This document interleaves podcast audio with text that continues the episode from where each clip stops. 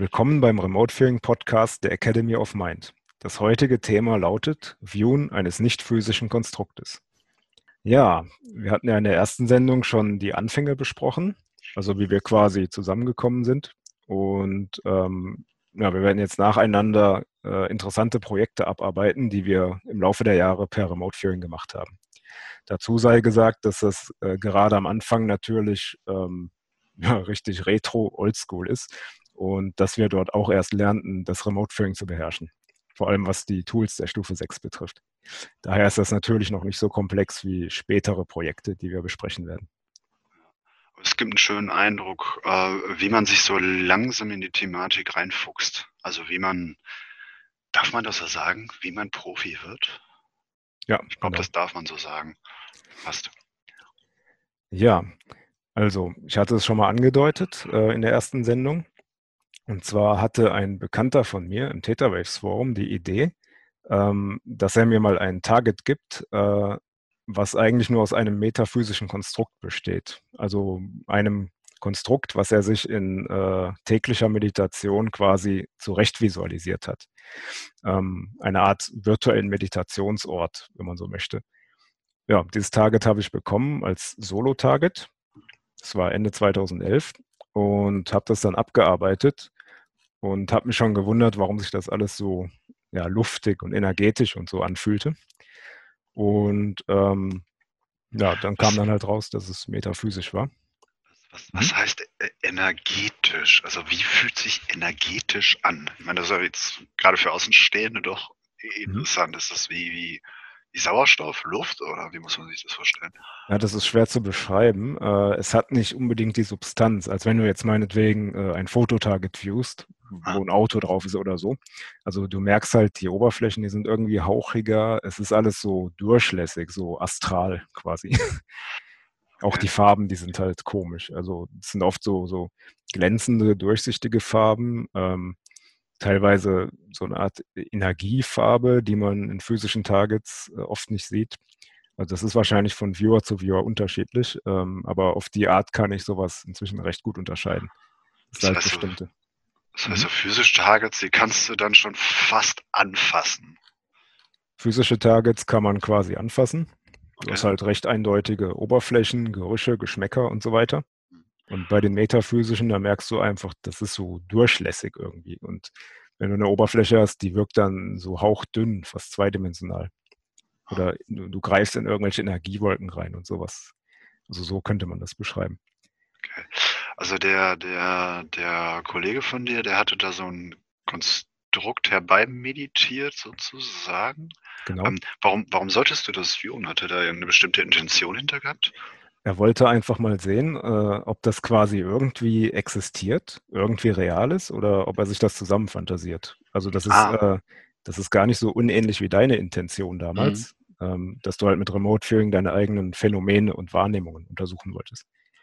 Ja, kann ich was mit anfangen. Mhm. Und ähm, ja, das hat er mir halt kurz bevor wir beide zusammengetroffen sind gegeben.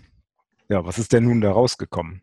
Also erstmal äh, habe ich da, wie gesagt, ein seltsames Konstrukt wahrgenommen, also schon irgendwelche einzelnen Strukturen, die aber sehr durchlässig wirkten, sehr energetisch.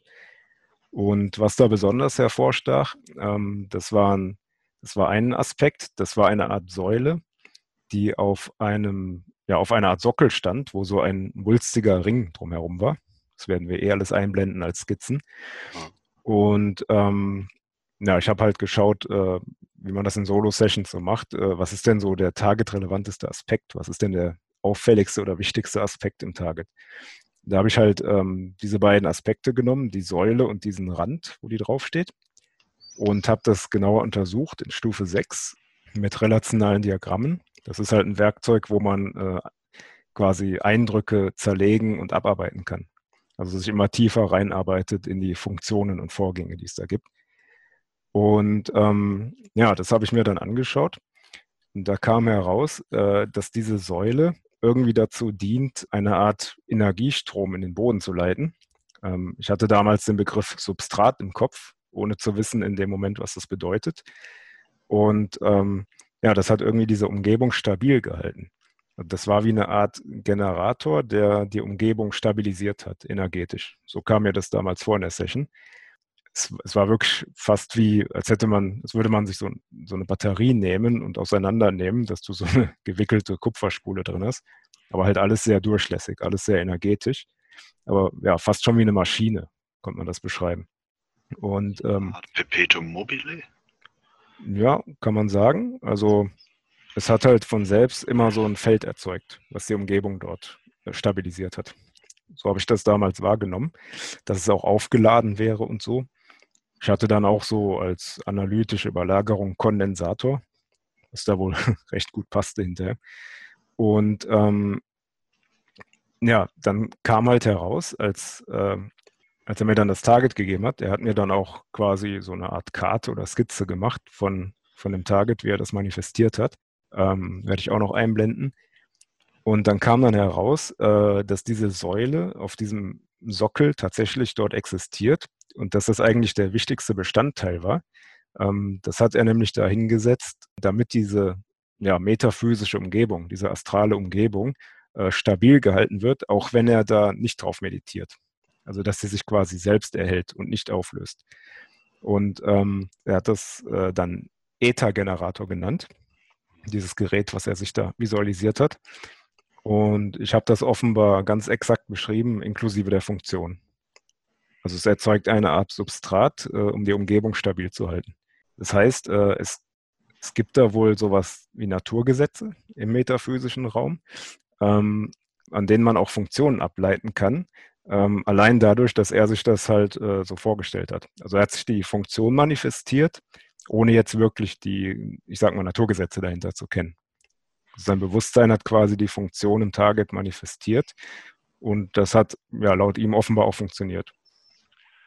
Sich jetzt nur die Frage, ich weiß nicht, ob du die beantworten kannst, ob dieses äh, Konstrukt tatsächlich ähm, ätherisch, jetzt muss ich an ätherische Öle denken, nein, nein, ätherisch im Sinne von äh, irgendwo in der Zwischenwelt rumeiert oder ob du ein Gedankenkonstrukt, also eine Idee geviewt hast. Kann man das unterscheiden? Also wenn ich mich recht erinnere, war es so, ähm, dass bevor er diesen Ether-Generator benutzt hat, ähm, dass wenn er in der Meditation zu seinem Konstrukt zurückgekehrt ist, dass sich das immer am Auflösen war oder komplett aufgelöst hat. Und ähm, erst durch diesen Ether-Generator ist es stabil geblieben. So immer wieder, wenn er dorthin zurückgekehrt ist, hat es wieder so vorgefunden. Okay.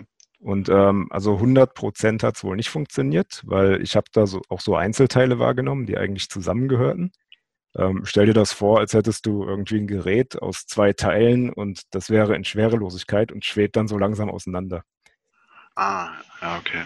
Also wenn man es längere Zeit nicht manifestiert quasi. Aber grundsätzlich hat das wohl funktioniert und ich konnte in der Session diese Funktion beschreiben. Ja, und das war so der erste Schritt, das erste Target, ähm, was mir gezeigt hat, dass man metaphysische Umgebungen äh, mit ihren Strukturen und äh, ja auch ihren speziellen Funktionen beschreiben kann. Konnte er dann diesen Defekt in Anführungsstrichen beheben? Ähm, also ich weiß nicht, ob er da jetzt weitergemacht hatte damals, aber es war für ihn auf jeden Fall ja, eine ziemlich eindeutige Bestätigung, weil er hat in der Session das wiedererkannt, was er dort manifestiert hat. Vor allem diesen Ether-Generator. Es gab dann wohl noch einen Wald oder sowas. Ähm, hatte da auch sowas Astförmiges wahrgenommen, was, was aber halt ja, sich auch sehr energetisch und sehr durchlässig anfühlte. Ob das jetzt dieser Wald war, weiß ich nicht. Das war zu undeutlich. Ähm, das Wesentliche war halt tatsächlich dieser Ether-Generator, der da beschrieben werden konnte. Verifiziert ist das Ganze dann von einer anderen Person, sagen wir mal einem Augenzeugen beziehungsweise in dem Sinne hm, sogar Handzeuge hat er selber erbaut. Genau. Ähm, was man, glaube ich, an der Stelle aber noch anmerken sollte, ist natürlich, dass es nicht physische Konstrukte sind. Das heißt also, außer einer subjektiven Wahrnehmung äh, gibt es keinen Anker, an dem man jetzt festhalten könnte, okay, das ist jetzt so. Man kann das höchstens, ich sag mal, ja, durch die durch Indikatoren festhalten, ob man on Target ist wenn mehrere Personen dasselbe beschreiben, zum Beispiel bei Shared Dreams, das wäre, glaube ich, ein ganz gutes Beispiel, wenn alle dasselbe beschreiben und man viewt das dann noch einmal und kriegt das dann darüber bestätigt. Hm, wird ein bisschen schwierig, wenn man sich jetzt als Remote Viewer darauf verlegt, nur noch metaphysische oder auch psychologische Targets zu viewen. Ähm, alles, was aber physisch ist, also alles, was sich messbar na, äh, nachprüfen lässt, ob man ein Target war oder nicht, dann außen vor lässt. Was, was hältst du davon? Also wenn man da jetzt hingeht und sagt, okay, äh, metaphysische Targets sind für mich leichter zu viewen, ähm, ich, keine Ahnung, mache jetzt nur noch Sessions auf äh, mentale, astrale, psychologische Aspekte und lass halt eben die physischen Sachen außen vor. Ja, das ist ein bisschen problematisch, weil ähm, du hast halt kein direktes Feedback. Es stimmt tatsächlich, dass man metaphysische Vorgänge offenbar viel leichter viewen kann, weil das halt der direkte ja, Datenformatweg ist, sage ich mal. Das ist ja so die Ebene, wo sich das Remote Viewing offenbar abspielt. Mhm. Ähm, aber wenn du halt nicht weißt, wie gut du darin bist, äh, physische Targets akkurat zu beschreiben, irgendwelche physischen Objekte, die du verifizieren kannst, dann weißt du auch nicht, wie sehr du diesen metaphysischen Wahrnehmungen trauen kannst. Und da ist halt ein direktes Feedback schwierig. Also in dem Fall jetzt, da hatte man halt ein bisschen Feedback ähm, durch den Ersteller dieses Szenarios. Aber wenn du jetzt metaphys rein metaphysische Sachen viewst, wo du nur eine Vermutung hast, was dort sein könnte oder eine Vorstellung, dann hast du aber kein direktes Feedback und äh, kann natürlich auch sein, dass du dann äh, AOLs schiebst oder deine Fantasie halt beschreibst, deine Fantasie viewst. Und, das, was ähm, wir heute. Mhm. Sorry. Ja, okay. du zuerst. Ähm, das, was, das, was wir heute wissen, was wir damals, glaube ich, noch nicht so rausgearbeitet hatten, ist, ähm, ein, sagen wir mal, ein, ein Berg, wenn ich jetzt einen Berg viewer, der lässt sich jetzt nicht unbedingt bestechen, dass er sich jetzt in Einhorn verwandelt oder sowas. Genau, ja. Ähm, das ist jetzt bei metaphysischen Targets ein bisschen schwieriger, denn da machen wir kurz einen kurzen Seitensprung in das Thema Tasking. Ähm, der Viewer beschreibt am Ende des Tages das, was der Tasker, also der, der die Aufgabenstellung vorgibt, äh, will. Man, nicht unbedingt das, was da jetzt auf dem Papier steht, wird geviewt, sondern die Intention. Und Weltbilder oder mentale Konstrukte oder Psychologe, also alles, was im Grunde nicht direkt greifbar ist, ist ähm, sehr abhängig davon, wie das Weltbild des jeweiligen Taskers ist. Also sprechen wir jetzt von Personen, die zum Beispiel ein Weltbild mit Engeln und Teufeln haben, dann wird der Viewer diese auch viewen. Da haben wir ein Weltbild, wo das alles gar nicht gibt. Ne? Es gibt jetzt nur Zahlen, Daten, Fakten, dann wird der Viewer das viewen. Wenn es äh, andere Glaubensmuster gibt, von der Tasker fest überzeugt ist, wird der Viewer das viewen. Das bedeutet aber nicht, dass diese, diese metaphysischen Targets dann, wie sagt man, neutral real sind. Mhm. So, das heißt also, wenn man sicher gehen möchte, dass metaphysische Targets, also Meta heißt eben auch psychologische Targets, wirklich ähm, realitätsgetreu sind, da muss man das verdammt gut und sauber tasken. Da haben wir dann in den späteren Jahren ähm, entsprechende Tools entwickelt, mit denen das möglich ist. Deswegen hier an der Stelle ein großes, großen Disclaimer. Metaphysische Targets sind umso anfälliger für die Intention des Aufgabenstellers als physische physische Targets, wie gesagt, der Berg, der Berg oder der Bär oder was auch immer, den kann man halt verifizieren. Ja, Berg ist ein Berg, da lässt sich nicht ja. dran rütteln. Genau. Und die Targets sich halt eben umformen können. Deswegen mhm. würde ich auch sagen, dass nur metaphysische Targets zu viewen ein sehr schwieriges Unterfangen ist. Weil im Grunde behält man dann immer recht, unabhängig davon, ob es wirklich der Realität entspricht. Ja, also was du ansprichst, das ist äh, diese bequeme Deutungsunschärfe, die man ja vor allem ja so im Fastfood-Esoterischen, so im New Age-Bereich gerne hat. Also gerade bei Channelings und so, ähm, wo man es gar nicht so konkret wissen will, ähm, weil man dadurch halt diesen Deutungsrahmen hat, der etwas größer ist und ja, dann halt Glaubenssätze und wie man es gerne hätte mit Fakten vermischt. Das ist halt ein bisschen problematisch. Naja, wenn ich jetzt tasken würde, view mir den Nikolaus und ich glaube ganz, ganz fest an ihn, dann wirst du mir wahrscheinlich den Nikolaus viewen. Ja. Klassiker ist ja ähm, gerade von Remote-Viewing-Anfängern oder, oder nicht remote führen, die irgendein Target vorschlagen, ist ja zum Beispiel äh, Viewer God. Was kriegst du dann? Dann kriegst du wahrscheinlich eine Milliarde Archetypen. Wenn der Tasker das einräumt, also wenn der Tasker es zulässt, dass dann mehrere Archetypen, wenn du jetzt jemand streng Gläubigen hast, glaube ich, wird das ein bisschen enger gefasst sein. Ja. Und das kann auch mit dem Viewer resonieren. Also wenn der Viewer jetzt äh, ganz bestimmtes Gottesbild hat oder atheistisch ist oder so, ähm, kann auch sein, dass er das beschreibt, was mit ihm am ehesten in Resonanz geht. Weil du beschreibst in dem Fall einfach eine kollektive Vorstellung und kommst aber nicht unbedingt ähm, ja, an die sogenannte Wahrheit ran dahinter. Also ob da irgendwas dran ist. Da muss man halt indirektes Tasking anwenden und genau überlegen, äh, laufe ich da jetzt in irgendeine Fantasie, in irgendeinen kollektiven Glaubenssatz rein oder arbeite ich mich da quasi zur Essenz des Themas vor? Das ist sehr anspruchsvoll. Metaphysische Targets sind doch im Grunde alle Targets, wo wir nicht in der Lage sind, physisch hinzugehen und das zu prüfen. Genau. Weil solange wir sie nicht real in der Hand hatten oder nicht zumindest die Möglichkeit haben, sie real in den Händen zu halten, befindet sich dieses Target nur als Bild oder als Film oder als Ton in unseren Köpfen. Das bedeutet ja auch, dass ähm, astronomische Targets ein Stück weit ähm, metaphysisch sind, also weil es erstmal eine Idee ist. Genauso wie, ich mag dieses Wort jetzt nicht sagen, äh, Theorien über aktuelle Weltgeschehen.